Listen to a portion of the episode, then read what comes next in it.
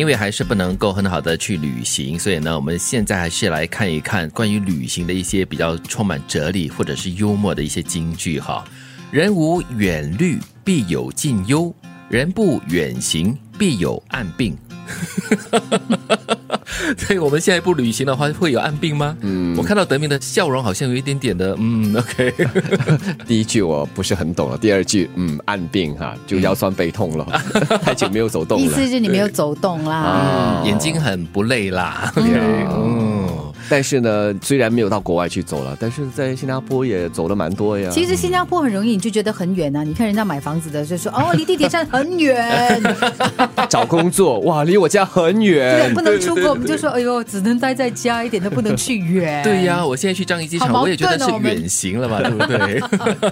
所以在心理上要有所调试了。嗯嗯，所以第一句话说的就是，如果一个人哈没有呃对未来很多的这个忧虑的话呢，一定会有在。身边的一些近几天的烦恼的事情，意思就是说呢，这个烦恼是常常都有的，对，就是自寻烦恼啦，就是可大可小的，不是，就是他常常都有，不要太担心，所以是一种日常来的，没有近的就有远的，没有远的就有近的嘛，对对对对对，你这样子理解是 OK 的，也其实这个虑哦，你也可以考虑是一种呃思虑，嗯，对吗？就是你会考虑到长远的一些事情，对，那如果你没有这方面的计划的话，或者是规划的话，那看来你近期。就会有些烦恼，像德明活的这样正向是蛮好的哈，因为你把这个虑哈考虑成就是思虑或者是考虑，你不觉得这是瞎掰吗？那第二句呢就是这样写的：人生至少要有两次的冲动，一次是奋不顾身的爱情，一次是说走就走的旅行。我还以为是奋不顾身的爱情，然后呢奋不顾身的结婚，这是冲动啦！对对对，哦，这样子的两次冲动是人生。一定会经历过的吗？旅行不需要冲动啊。虽然我有朋友是很冲动的旅行，嗯，但是其实大部分的人去旅行哈是没有办法有那个说走就走，也就是说你买了机票到了当地去，你才安排住宿啊，你才安排所有的东西。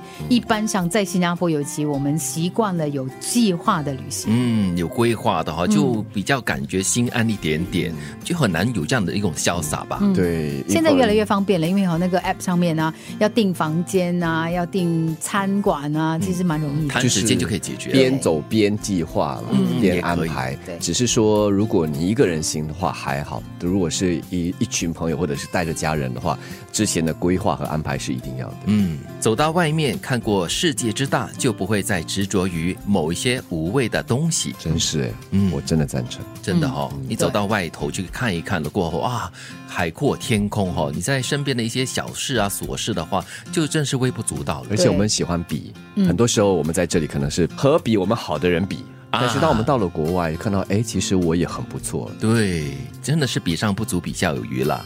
现在其实是没有什么机会可以真的去外国走，但是走出外面，走到外面也是一种开阔视野的一种方式。嗯，旅游让人变得豁达，也是自我改进的最好方式。其实就是因为你看到了不一样的东西，你才发现说，哎，原来我的生活不止这样。嗯，呃，可能没那么糟哦，原来也不过如此，有人比我更好。对。然后呢，你会比较珍惜，活得比较实在一点。的确，如果不出去走走，你或许以为你的世界就是全世界。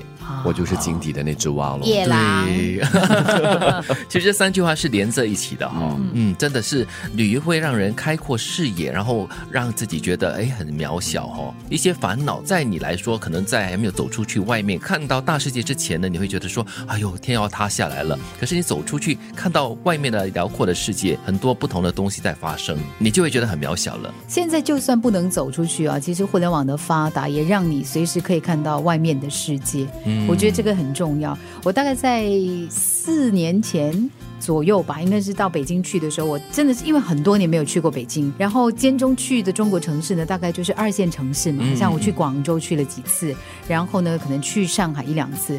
可是我去北京待的那几天呢，给我比较大的冲击，嗯，就是你可以感受到呢，整个中国它的进步。回来之后我就跟我朋友讲，你多久没有去中国了？十年哦，二十年。然后我就跟我的朋友讲，所以你不要再说中国就是落后啊，对，就是中国这个不好那个不好啊。其实这个世界在不断的演变。当中，而他们真的是跑得最快的其中一个。你要改变一些极点的印象了。人无远虑，必有近忧；人不远行，必有暗病。人生至少要有两次冲动，一次是奋不顾身的爱情，一次是说走就走的旅行。走到外面看过世界之大，就不会再执着于某一些无谓的小东西。旅游让人变得豁达，也是自我改进的最好方式。如果不出去走走，你或许以为你的世界就是全世界。